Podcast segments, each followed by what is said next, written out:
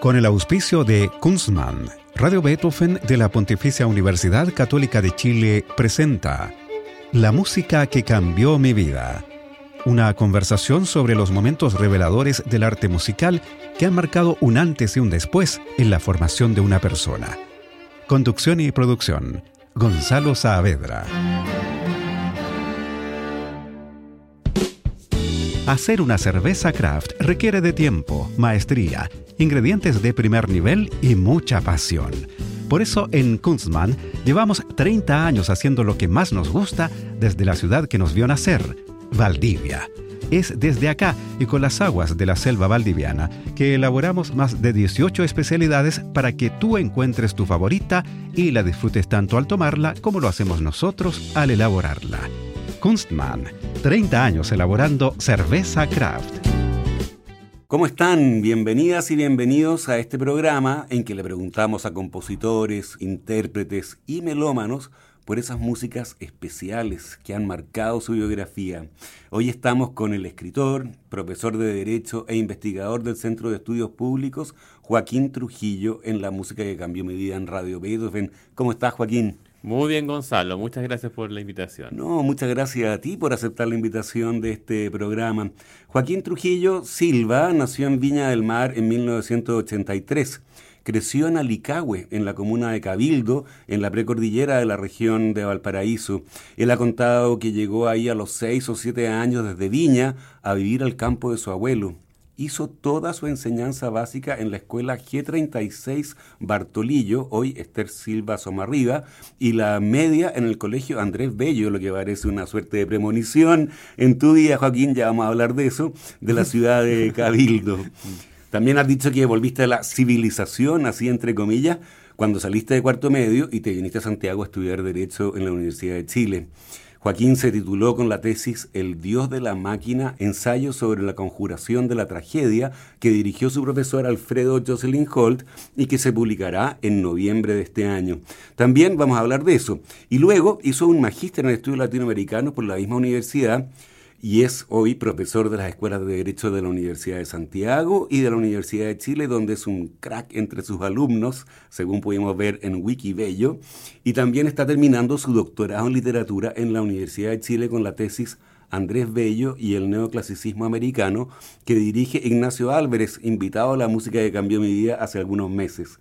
Es investigador del Centro de Estudios Públicos y nuestras auditoras y auditores lo, lo deben conocer además como columnista habitual de La Tercera. Joaquín es autor de la novela Lobelia de 2017, que fue definida por el gran escritor y crítico Maulino Pedro Gandolfo, otro invitado a la música que cambió mi vida, como un relato poderoso, bien estructurado y escrito con una prosa disciplinada y de abundante y preciso léxico, poniendo en escena a un autor con una cultura, sensibilidad y visión inusual, estrambótica y perspicaz. ¿Cómo te cayeron esas palabras, Joaquín? Bien, me gustó, me gustó eso. O sea que fue como la primera gran reseña que yo recibí, la de don Pedro Gandolfo. Por ese libro que yo me demoré muchos años en, o sea, lo escribí muy rápido, pero después tuve como 10 años corrigiéndolo. Y claro, eh, para mí ese es mi mejor libro, ese La Lobelia. Y claro, como que esas palabras fueron un gran, aliento para mí. Creo que fue exactamente la primera reseña que hubo también de esa novela. Y bueno, se desarrolla en el campo, Claro, gran parte del campo, exactamente. Gran parte del campo y otras partes como en, por así decirlo, como en pequeñas ciudades de provincia, que podría ser como San Felipe, como los Andes, como La Ligua, y también la parte en Santiago, pero como en, en sectores más populares de Santiago. Oye, tú has dicho que esa etapa de tu vida en el campo ha sido la mejor de tu vida, que ahí, pese a lo que se pueda pensar de la calidad de la educación en una escuela rural, tuviste grandes profesores. ¿Qué profesores y de qué asignaturas te marcaron? ¿Alguno de música, por ejemplo? O sea, yo tuve extraordinarios profesores en el colegio, en el campo. Por ejemplo, don Fernando Guajardo, que era el profesor de música, pero un profesor con una vocación extraordinaria. Precisamente yo participaba del grupo folclórico que él lideraba, que hacíamos giras por toda la provincia, por la región, y ensayábamos muchísimo. Tenía también, por ejemplo, el profesor Reinaldo Cáceres, que era un gran profesor de lenguaje, de castellano, de literatura, pero excelente. Otras profesoras muy buenas. No, realmente los profesores que yo tuve en el campo, que generalmente eran o de la Universidad de Playa Ancha, realmente fue una, una, gran... Para mí, para la, la experiencia de la educación pública, que supuestamente es una mala educación, fue excelente. Yo soy como orgulloso hijo de la educación pública. Oye, ¿y fue el profesor Guajardo o alguien de tu familia o las dos cosas juntas las que alimentaron tu enorme interés por la música? Porque no es mera afición lo tuyo, es también una, un interés muy erudito. Eh, a ver, con el profesor Guajardo y con el grupo folclórico estudiábamos más bien y interpretábamos música folclórica chilena o el neofolclore.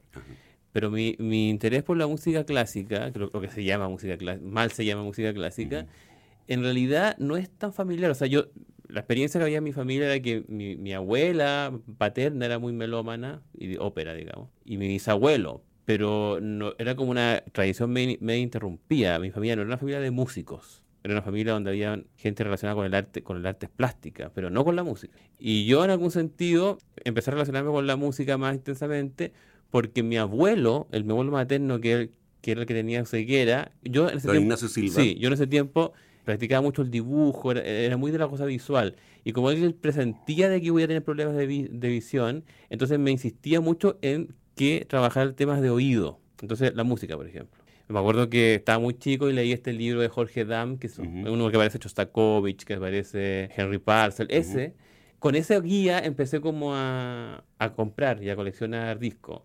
Me acuerdo, por ejemplo, una anécdota divertida, que en una ocasión yo fui a Viña y había leído en una enciclopedia que una ópera de Richard Strauss era Ariana of Naxos. Entonces yo dije, este título me tinca demasiado, quiero, eso, lo quiero escuchar. Entonces yo llegué a una disquería ya en Viña, estaba de paso, estaba, tengo, tengo que estar como en, séptimo básico, sexto básico, y yo dije, quiero la, eh, ¿tienen la ópera Ariana of Naxos? Y me dijo, sí, la tenemos. Pero el, tipo que vendía me dijo, pero, pero tú no tienes que escuchar eso, tú tienes que escuchar esto otro, que, que era la, la sinfonía alpina, digamos. Entonces yo dije, no, yo quiero esto. Y ahí, ahí compré esa ópera, que era la, la, versión de Deutsche Grammophon, dirigida por el ahora cancelado James Levine, con la, la Kathleen Battle. Y, y ahí quedé impresionado por esa obra, por ejemplo. Que es una obra que para un niño puede ser rara, pero a mí me encantó. Porque yo tenía como mucha obsesión por la música escénica. O sea, yo era muy fanático del teatro, porque también teníamos en el colegio, en el campo, un grupo de teatro, además del grupo folclórico.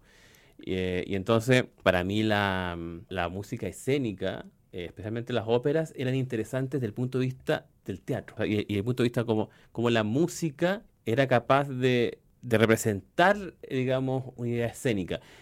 Yo cuando por primera vez vi una ópera en el municipal fue como en tercero medio, por ejemplo y me quedé completamente decepcionado. O sea, ¿Por qué? Porque encontré que era todo feo, que era todo gordo, que era todo eh, como grotesco, que encontré que era como que todos los actores se movían mal, que eran lentos, que había como, Lo que yo me imaginaba era completamente distinto, era algo mucho más... Me imaginaba algo mucho mejor. Una mejor puesta en escena. Sí, absolutamente. No me imaginaba otra cosa nada que ver. Entonces, cuando lo vi por primera vez, para mí fue una gran decepción.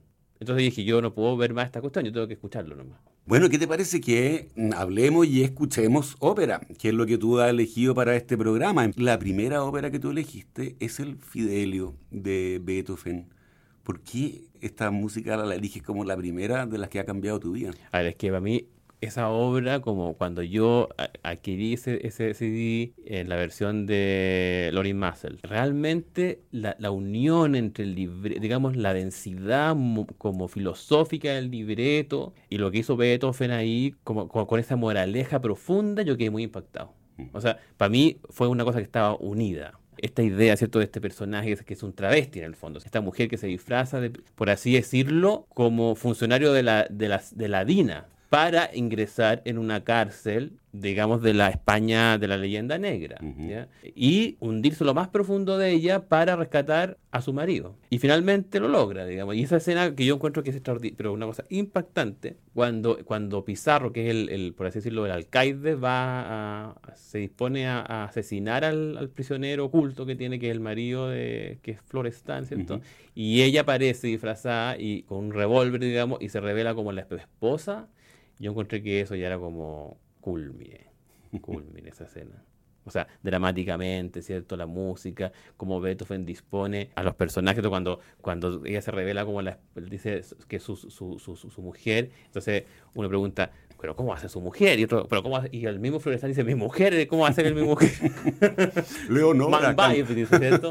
Y entonces aparece después el, el, el, el Jaquino, ¿cierto? Que es el otro este, ayudante carcelero que que es un personaje más o menos cómico en la ópera y que, y que aparece como no cantando, sino que hablando, gritando, Fateroco, Fateroco del Herr Minister que llegó, digamos, ¿cierto? Entonces anuncia la llegada del ministro con las trompetas y todo eso fue considerado también una cosa como teatralmente media obvia, pero yo lo encuentro extraordinario. Escuchemos entonces este Ersterbe, ¿no? Que muera, pero primero debe saber.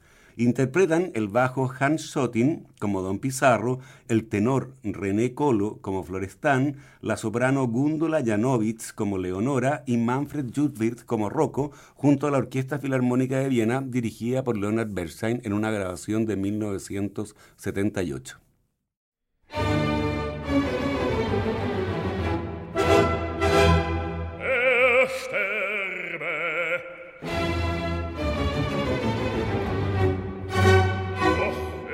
erst wissen, wer ihm sein stolzes Herz erfleischt.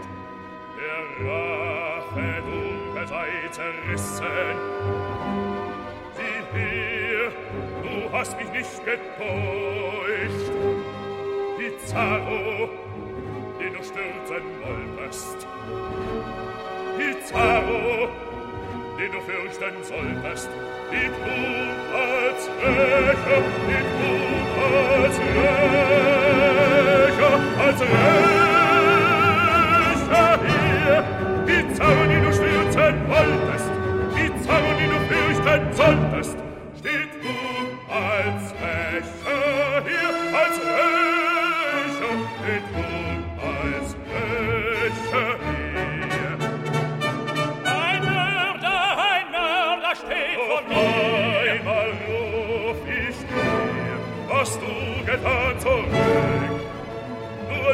ein Augenblick und dieser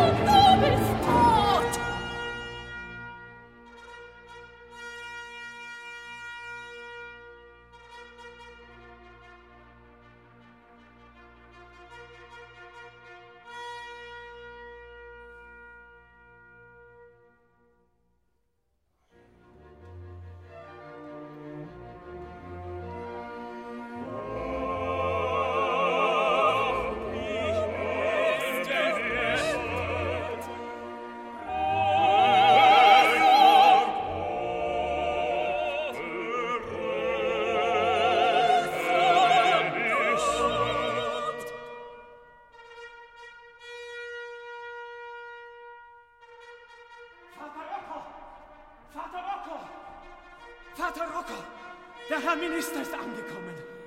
Gelobt sei Gott. Wir kommen, ja, wir kommen augenblicklich.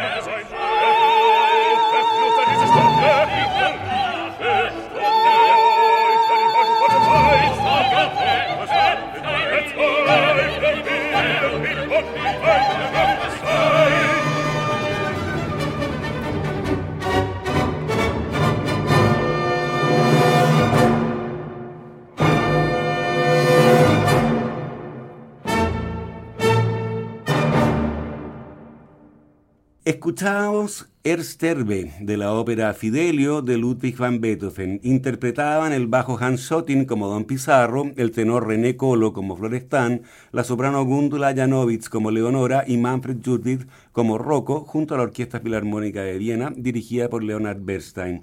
Estamos con el escritor, profesor de Derecho e investigador del Centro de Estudios Públicos, Joaquín Trujillo, en la música que cambió mi vida en Radio Beethoven. Cambiamos de registro ahora, pero como nos mostrará Joaquín, no tanto, porque la próxima es una ópera del siglo XX, de 1928. La música es del alemán Kurt Weill y el libreto del también alemán Bertolt Brecht. Ustedes ya saben entonces que se trata de la ópera de los tres centavos, cuyo libreto es una crítica marxista al capitalismo. Fue la obra más popular en Alemania hasta que los nazis tomaron el poder en 1933. Weil, su mujer y el mismo Brecht tuvieron que irse del país, pero para entonces la ópera de los tres centavos había sido traducida a 18 idiomas y había sido representada más de 10.000 veces en los escenarios europeos. Tú tienes un breve pero muy interesante ensayo, Joaquín, sobre esta ópera que se llama Fidelio, el regreso de la ley, donde enseñas que el tercer final de la ópera Los Tres la dupla de Bertolt Brecht y Kurt Weill, hace un guiño, a pito de burla, dices tú, al Fidelio de Beethoven. ¿Cómo sí, así? po, efectivamente, porque, o sea, eso no se me ocurrió a mí. eh, yo lo recogí, no me acuerdo de a dónde, ¿ya? Pero yo lo desarrollé más ahí, en ese ensayo, que un ensayo antiguo. Eh, y en el fondo, claro, es esta idea de en la entrada del Deus Ex Machina, o sea, del, del personaje que no estaba previsto, que entra, digamos, a salvar, a salvar, en el caso de, de la- del Fidelio, a salvar a Florestan, que toda la ópera es, un, es una operación de salvataje. Eh, finalmente, digamos, refrendada con la aparición del, del, del ministro Pisa- eh, eh, Fernando, ¿cierto? Que consolida la salvación. Y en el caso de la ópera Los Tres Centavos, ahí como que hay una burla, ¿cierto? Y eso se nota, por ejemplo, con las, con las trompetas que anuncian la llegada, en el caso del- de, de la ópera Los Tres Centavos, que anuncian la entrada del mensajero de la reina, ¿ya? ¿Por qué? Porque en ese instante, en ese tercer final de la ópera Los Tres Centavos, se va a ejecutar al bandido Meki Messer. Eh, y entonces están todos dispuestos a ver la ejecución cuando aparece este, este mensajero de, de la reina y dice, bueno, interrumpe la ejecución y no solo contento con hacerle un indulto, no sé, pues le, le da un título de nobleza, Sí. le da un castillo, Una pensión. una pensión de no sé cuántas libras, o sea, es ridículo, ¿cierto? O sea, es como, vamos a ridiculizar el acto, el acto de salvataje y lo vamos a convertir como en una cosa como obscena, ¿cierto? Este tipo no solamente va, va a sobrevivir, sino que también va a recibir una pensión, va a tener un título, va a tener un castillo. Todo eso que aparece en la, en la- como termina la ópera de los tres centavos y también con, esa, con ese guiño al Gerechter, o sea, al salvado. Lo mismo que aparece en, en Fidelio, salvado, salvado, salvado. Aquí también aparece, salvado, salvado, estoy salvado. Polly Pichon, la, la amante de, de Meki, salvado, está salvado, ¿cierto? Y ahí el coro final, que es una burla, ¿cierto? Es una burla, es un coral protestante, es una burla, un coral de, un- de un- de una típica pieza del coral protestante con que cierra la ópera de los tres centavos, donde dicen, ¿cierto?, que el mundo es suficientemente terrible para, para añadirle más, más penuria, ¿cierto? Por lo tanto hay que ser bondadoso, ¿cierto? Hay que perdonar y hay que salvar. A la gente, a la humanidad. Claro, yo eh, escuchándote ahora y, y, leyendo tu ensayo, yo veía por lo menos tres cosas eh, implicadas. Por una parte, lo que tú decías, la sátira de un final feliz, ¿no es cierto? Claro. Por causa de este Deus ex machina, como en esa tragedia griega en que los dioses llegan montados en andamios para resolver la situación, pero que resulta muy inverosímil porque como tú escribes tan elocuentemente, casi nunca se da el casi y casi siempre se da el siempre. Sí, claro, se me había olvidado que había hecho eso. que me encantó. Y, y, y, por otra parte, yo pensaba que, claro, tú defiendes ahí de la ley como la letra que hace justicia sin excepciones, que no depende de la voluntad o del capricho del poderoso, tal como quería Andrés Bello, el gramócrata, como lo llamas tú en tu enorme libro de 2019, Andrés Bello, Libertad, Imperio, Estilo para quien la única patria es la ley. Claro, pero ahí, bueno, Beethoven sería como en ese sentido más cercano a Andrés Bello, ¿cierto? Como defender el predominio, la, el gobierno de la ley. Pero en el caso de Bertolt Brecht no, porque Bertolt Brecht no cree en la No, ley. O sea, Mm. esa- o sea, no solamente se ve ahí, sino que en una serie de otras obras, por ejemplo, en el Círculo de Tiesa Caucasiano, ¿cierto? Que en el Círculo de Tiesa Caucasiano, la justicia que se puede hacer, se puede, se puede hacer gracias al juez corrupto. No gracias a los jueces Justos, justos o- o, o probos, no, Probos, no, claro. sirven, no sirven para hacer la justicia. O, también aparece, por ejemplo, en, Te- en Terror y Miseria Tercer Reich, en una sección que se llama En Busca del Derecho, donde los jueces lo único que esperan es saber qué quiere el poder para decidir. Y como la, no es clara lo que el poder busca, entonces hay un enredo, ¿ya? que es producto, digamos, de que el poder no ha aclarado su posición.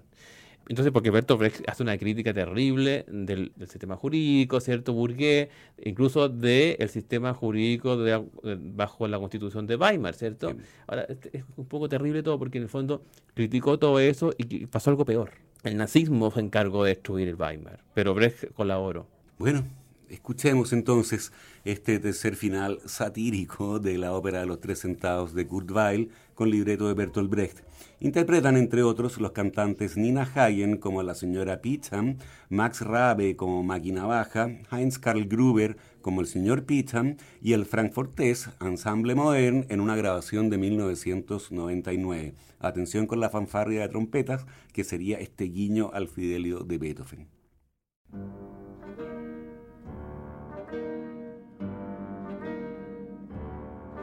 Ihr Herrn, dir uns lehrt, wie man brav leben und Sünd und Missetat vermeiden kann.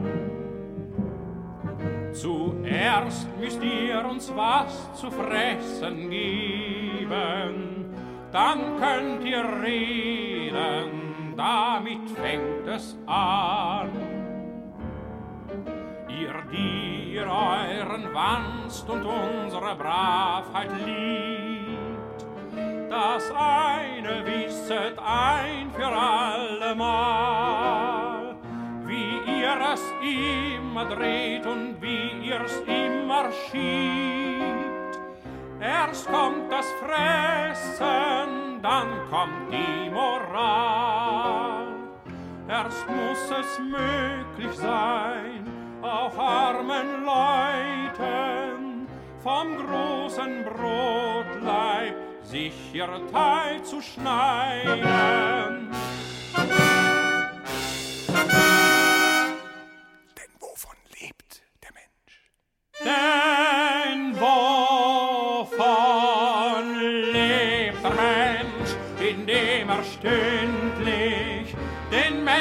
Menschen peinigt, aussieht, anfällt, abwirkt und frisst? Nur dadurch lebt der Mensch, dass er so gründlich vergessen kann, was er ein Mensch doch ist.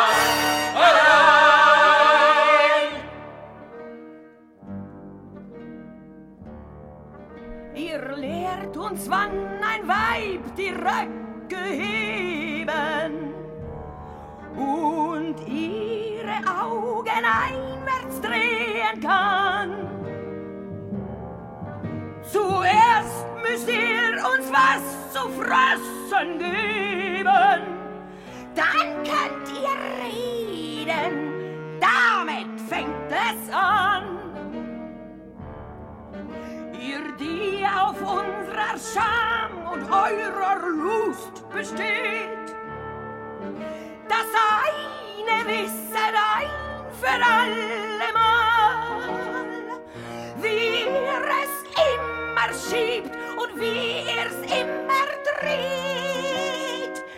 Erst kommt das Fressen, dann kommt die Moral.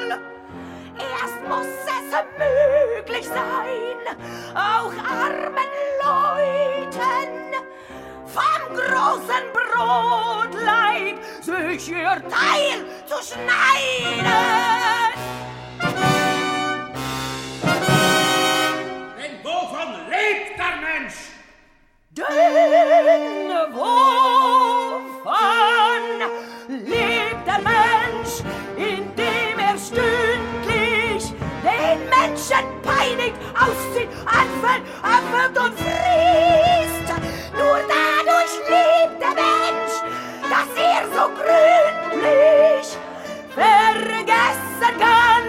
Dass er ein Mensch doch ist. Ihr Herr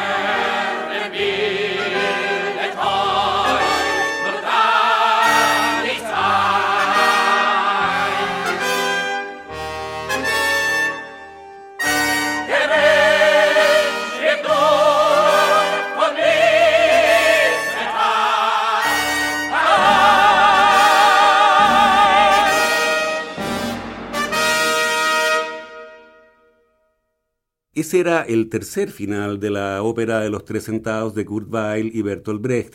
Interpretaban Nina Hagen como la señora Picham, Max Rabe como Máquina Baja, Heinz Karl Gruber como el señor Picham y el ensamble Modern.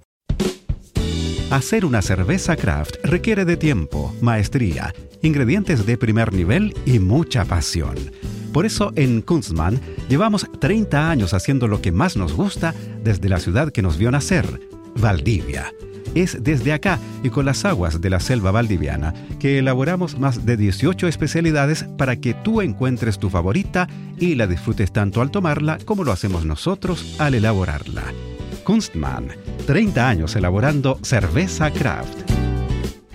Estamos con el escritor, profesor de Derecho e investigador del Centro de Estudios Públicos, Joaquín Trujillo, en la música que cambió mi vida en Radio Beethoven. La siguiente obra, bien distinta, se trata de Jenufa, del compositor checo Leos Janáček, compuesta entre 1896 y 1902 y estrenada en 1904 en. Tiene libreto en prosa y no en verso del propio Janáček, basado en la obra teatral de la escritora, también checa, Gabriela Praisova. Jenufa ocurre en un pueblo de Moravia, que no sé si podrá asimilarse a Ligahue, Joaquín. Sí, se asemeja. Pero la disputa es por un molino, que es un asunto bien rural, y el, eh, que es el contexto de este drama que incluye un infanticidio. ¿Por qué la dijiste como una de las músicas que ha cambiado tu vida? No, porque yo, porque a ver, eh, yo cuando escuché Yenufa, eh, en el campo también, cuando estaba chico, me, me lo compré aquí, en, me acuerdo, en la, en el- en la disquería del, de la Pumanque. Yo no había tenido la experiencia de escuchar una obra so- con tema rural. Y aquí yo veía el tema rural. Y, y es más, la música tiene una cosa bastante, o sea, aun cuando es una música muy sofisticada, tiene una cosa muy, al mismo tiempo, rústica. Una rusticidad. en- como, como digamos, como la, la densidad orquestal, ¿cierto? Como los timbres, los ritmos. Eh, y eso a mí me llamó mucho la atención porque en el fondo yo sentí que era, como tú bien dijiste al, al- al- relacionarlo, era el lugar donde yo estaba viviendo, ¿ya? Y a mí como que me, me entusiasma mucho, digamos, como la, la música escénica que tiene como una connotación moral, no en el sentido moral beatucho, ¿cierto? Sino que en el sentido de que, de que sube, por así decirlo, como la categoría del ser, digamos, ¿cierto? Y me llamó mucho la atención a mí el final de Yenufa. O sea, esa idea de la mujer maltratada, ¿cierto? Agredida, que está con la guagua muerta en los brazos, ¿cierto? Y que todo el mundo piensa que él- ella mató a la- al niño, pero en realidad lo mató su Madrastra. su madrastra, ¿cierto? Y en realidad lo mató porque le quería hacer bien a ella, porque todo esto se hace por bien, digamos, en el fondo, una cosa muy perversa, ¿cierto? Y ella, sin embargo, ¿cierto? Como que empieza como a... a- la- esa música final es como un vals. A diferencia, por ejemplo, de otros grandes finales con vals, como el, el de la Armida de Rossini, que es una cosa frenética, que destruye todo, aquí no destruye nada, ¿cierto? Entonces, ella, en el fondo, es la que única capaz de restituir el orden y restituir como el, el consuelo. Por eso que ahí dicen los personajes que somos los únicos que nos podemos consolar a nosotros mismos, ellos dos. El, el Laca, que es su primo, o su primo, digamos, adoptivo, con ella, y ahí con la guagua muerta. Entonces, ese final, con esa danza, y cuando ya dice ella, se fueron todos, fueron todos y quedamos nosotros solos aquí, yo encontré que esa cuestión fue, ese fue como un momento culmine, ya, también. Y por eso que también la seleccioné. Bueno, escuchemos entonces Odesli, se han marchado. Final de la ópera Yenufa de Leos Janáček. Interpretan la soprano Elizabeth Söderström como Yenufa, el tenor Wislav Ochman como Laka y la Orquesta Filarmónica de Viena dirigida por Charles Mackerras en una grabación de 1983.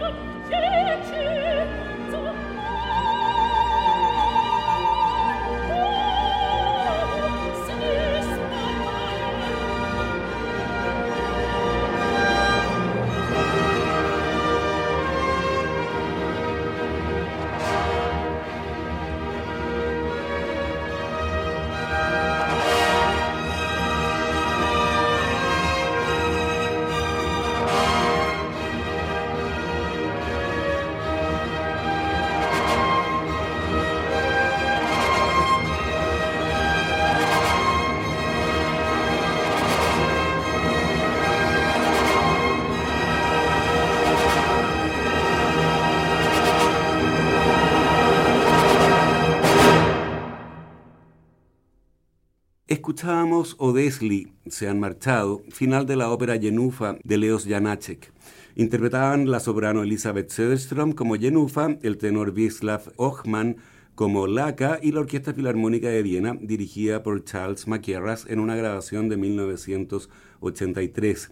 Estamos con el escritor, profesor de Derecho e investigador del Centro de Estudios Públicos, Joaquín Trujillo, en la música que cambió mi vida en Radio Beethoven.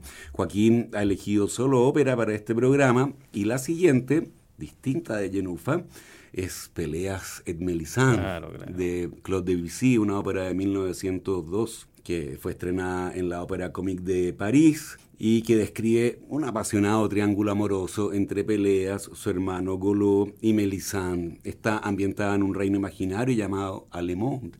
No hay referencias temporales, aunque pareciera que todo esto transcurre en la Edad Media. ¿Por qué la eliges como una de las músicas que ha cambiado tu vida? Oye, porque para mí esa obra, cuando la primera vez la escuché, como de Vichy, digamos, el fraseo de, del teatro en la, en la ópera, como ese canto medio cantado, medio hablado, yo quedé muy impresionado. Y podría seleccionar muchas partes de esta obra, ¿ya? Al principio no me gustó tanto. Ojo, o sea, es, un- es uno, es uno de esos casos en los cuales al principio como que no me convencía. Pero fue como la escucha reiterada lo que lo fue, la fue revelando la obra para mí. Y creo que tiene esta obra partes muy impresionantes, como por ejemplo, una cosa que a mí me llamó mucho desde el punto de vista teatral, es la escena en que Goló al niño Iñol lo hace espiar a Melisandre. Entonces lo, lo, lo levanta, ¿cierto?, en los hombros, lo hace mirar por la ventana, y el niño tiene que describirle lo que, la- lo que está pasando en la alcoba. Y todo ese diálogo que hay, una, o sea, teatralmente y musicalmente también, en la parte, es un, yo creo que el momento, uno de los momentos eh, cumbres de, de esta ópera, pero lo que yo elegí es una cosa mucho más, supuestamente mucho más modesta, que la lectura de esta carta, que ocurre creo que en la segunda escena, cuando en el fondo, y esto tiene como muchas como, como niveles como psicoanalíticos y políticos en algún sentido, porque es eh, Genevieve leyéndole la carta que Goló envió a su hermano Peleas anunciando que encontró a esta mujer misteriosa en un bosque, en la Así junto a una fuente, y que se no sabe, no tiene idea de quién es, de dónde salió, no sabe nada, pero se, va, se casó con ella. Entonces ahora lo que necesita saber es si la aceptan o no en el castillo. Y para eso le, le dice, bueno, si, la aceptan, pone una lámpara en la torre. Y yo desde el mar voy a ver la luz y voy a saber si tengo que llegar o no. Digamos, ese es como el resumen. Pero lo fino de esto, digamos, lo, lo, lo tan particular es cómo Debussy va haciendo, eh, va leyendo, cómo ella va leyendo la carta, ¿cierto? Y cómo ella va intercediendo sin palabras. Porque en el fondo es una lectura que está intercediendo frente al rey Arkel para que diga que sí, que acepta, pero sin decir casi nada sobre eso. Entonces es como una triple ofensiva, ¿cierto? Es la de la de Goló que trata de, de traer a Melisande al castillo, la de Peleas que en el fondo no fue él a hablar directamente, sino que fue la madre, y ella que está interviniendo frente al, al, al rey. Una cosa, es, es un- uno de los momentos yo creo que más finos de la historia de la ópera, donde cualquier como, como grotesquería operática, que es como muy común recurrir a eso, desaparece. Y por eso lo elegí. Pero es, es raro que lo haya elegido. Lo, lo, lo- lo admito. Está bien, es que es precioso, es Claro. precioso, muy buena melodía, excelente armonía. A Richard Strauss tampoco le gustó esta obra al principio, o, bueno, o no le gustó nunca, dice que no escuchaba música y Es que esa ópera, esta ópera tuvo muy mala prensa. Mm. Y yo creo que todavía hay gente que no la, no la, no la puede ver. Creo que miren Maurice Maeterlinck tampoco, que es el autor del, Del libreto. del libreto, o sea, de la, del- de la obra de teatro, Mm, claro. tampoco la convenció. Eh, yo tampoco estaba convencido. Como les cuento, eh, me convenció de a poco, muy de a poco. Muy bien, bueno, escuchemos entonces Voici ce qu'il est. Esto es lo que escribió área de la ópera Peleas et Mélisande de Claude Debussy. Interpreta la mezzosoprano Yvonne Minton, la orquesta de la Royal Opera House del Covent Garden, dirigida por Pierre Boulez en una grabación de 1970.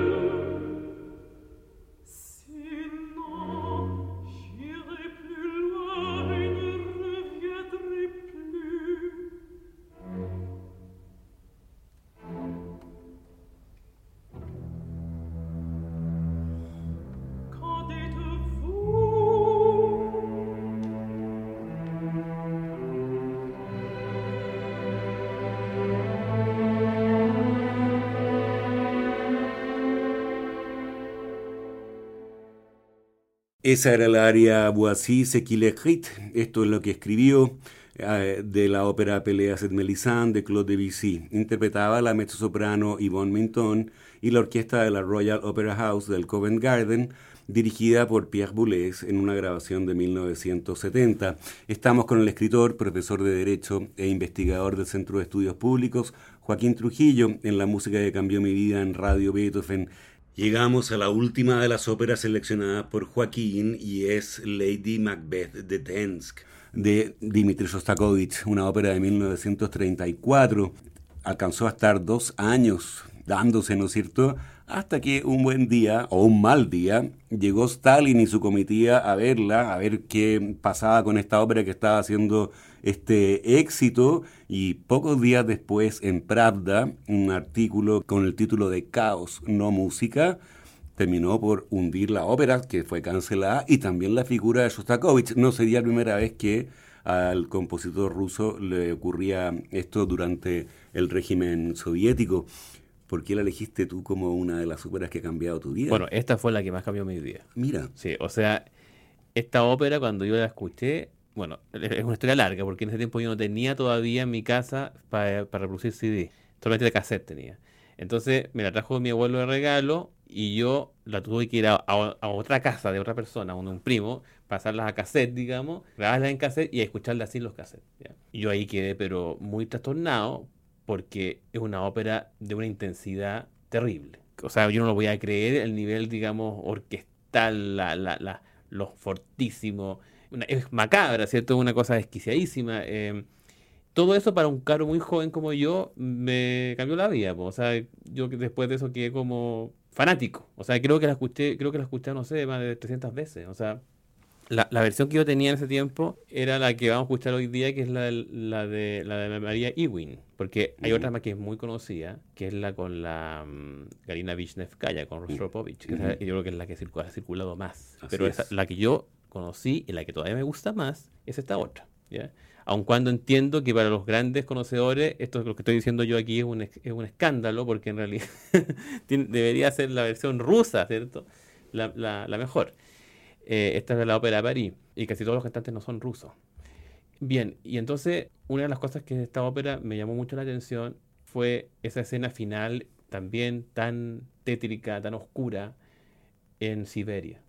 Esa es que es como una cosa como casi de pornografía, eh, terrorífica, ¿cierto? Eh, y después leí la novela corta de Nikolai Leskov, uh -huh. sobre la cual está basada. Y pude, digamos, darme cuenta que efectivamente Shostakovich aquí en esta ópera bajó la intensidad. Porque en la novela de Leskov hay incluso un infanticidio de un cabro chico. La eh, hace eso también. En la ópera, eh, Shostakovich sacó esa parte para, no provocar, digamos, la antipatía completa del público, esa parte se sacó. Y una, una cosa muy impresionante, digamos, es cuando ella, cuando la protagonista, cuando Katerina Ismailova, en, en, la novela y en la ópera, ahoga a Sonietka, uh -huh. a esta otra prisionera que le quitó al obrero con que ella se involucró, digamos, uh -huh. con Sergei, eh, con Sergei uh -huh. y con cual asesinó a su suegro y a su marido. Así es. Como ella, digamos, la ahoga en el río, ¿cierto? versus, digamos, esta imagen del prisionero antiguo, el, prisionero, el, viejo prisionero, que es como la única figura que tiene como cierta integridad en la, toda la ópera, ¿cierto? Porque todos los personajes son personajes un espanto,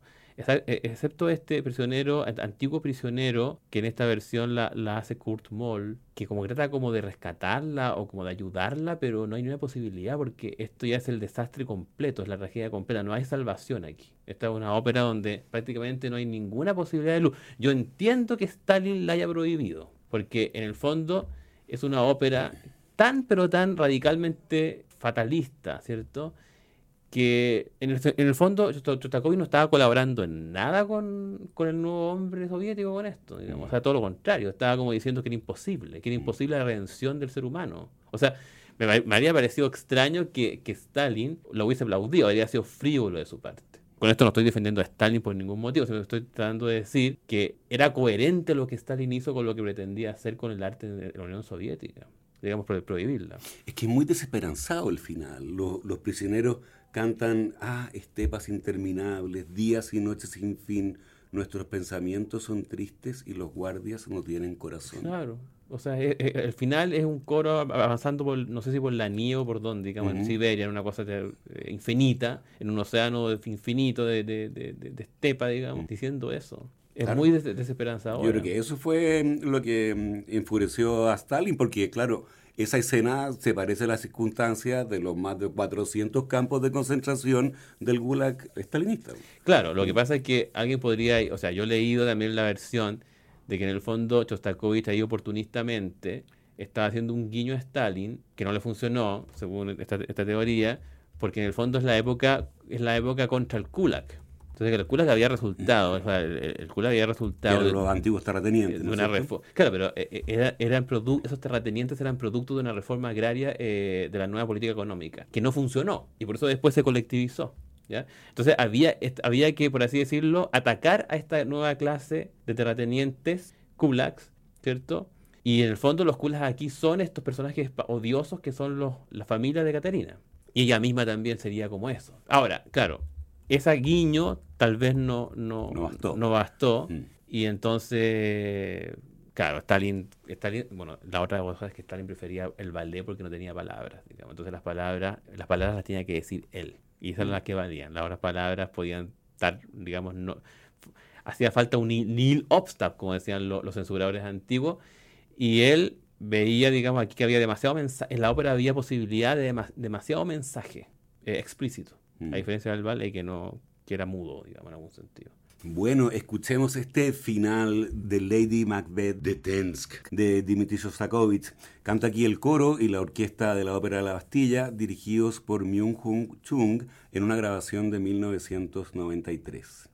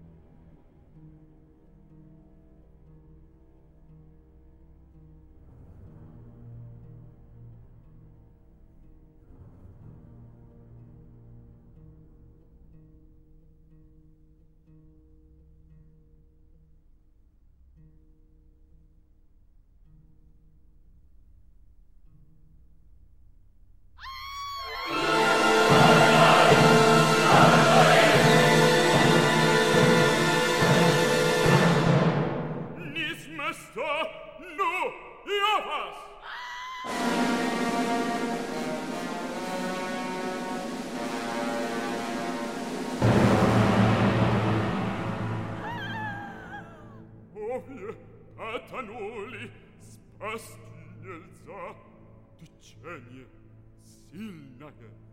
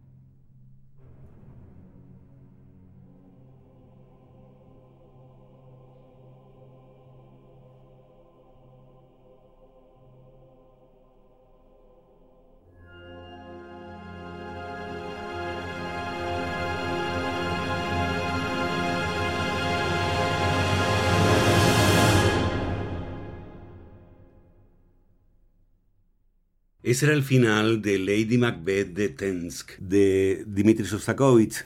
Interpretaba el coro y la orquesta de la Ópera La Bastilla, dirigidos por Myung Hung Chung en una grabación de 1993. Llegamos así al final de este programa en el que estuvimos con el abogado, sobre todo escritor, gran escritor, Joaquín Trujillo Silva. Joaquín, muchas gracias por esta conversación, por tu interesante y muy eruditos comentarios. Eh, ha sido un placer tenerte en este programa. No, Gonzalo, muchas gracias a ti y a la radio Beethoven por admitirme. ¿ya? y bueno, y es lo que a- una de las cosas que más me gusta hablar a mí, sobre la música. O sea, yo soy un aficionado nomás, pero, pero me gusta mucho hablar de esto. Mira que te han preguntado cosas eh, mis colegas periodistas y de música no te, había, no te había escuchado hablar nunca. ¿Por qué no me habían preguntado? Está bien. Bueno, ya ustedes los dejamos convidados para una nueva versión de este programa el próximo lunes a las 20 horas. Recuerden que pueden escuchar este capítulo y los otros que han sido emitidos en forma de podcast en nuestro sitio web beethovenfm.cl y también en Spotify buscando la música que cambió mi vida. No se vayan de nuestra sintonía porque ya viene puro jazz con Roberto Barahona. Muy buenas noches. Hacer una cerveza craft requiere de tiempo, maestría, ingredientes de primer nivel y mucha pasión. Por eso en Kunstmann llevamos 30 años haciendo lo que más nos gusta desde la ciudad que nos vio nacer, Valdivia. Es desde acá y con las aguas de la selva valdiviana que elaboramos más de 18 especialidades para que tú encuentres tu favorita y la disfrutes tanto al tomarla como lo hacemos nosotros al elaborarla. Kunstmann, 30 años elaborando cerveza craft. Con el auspicio de Kunstmann, Radio Beethoven de la Pontificia Universidad Católica de Chile presentó La música que cambió mi vida. Una conversación sobre los momentos reveladores del arte musical que han marcado un antes y un después en la formación de una persona. Conducción y producción. Gonzalo Saavedra.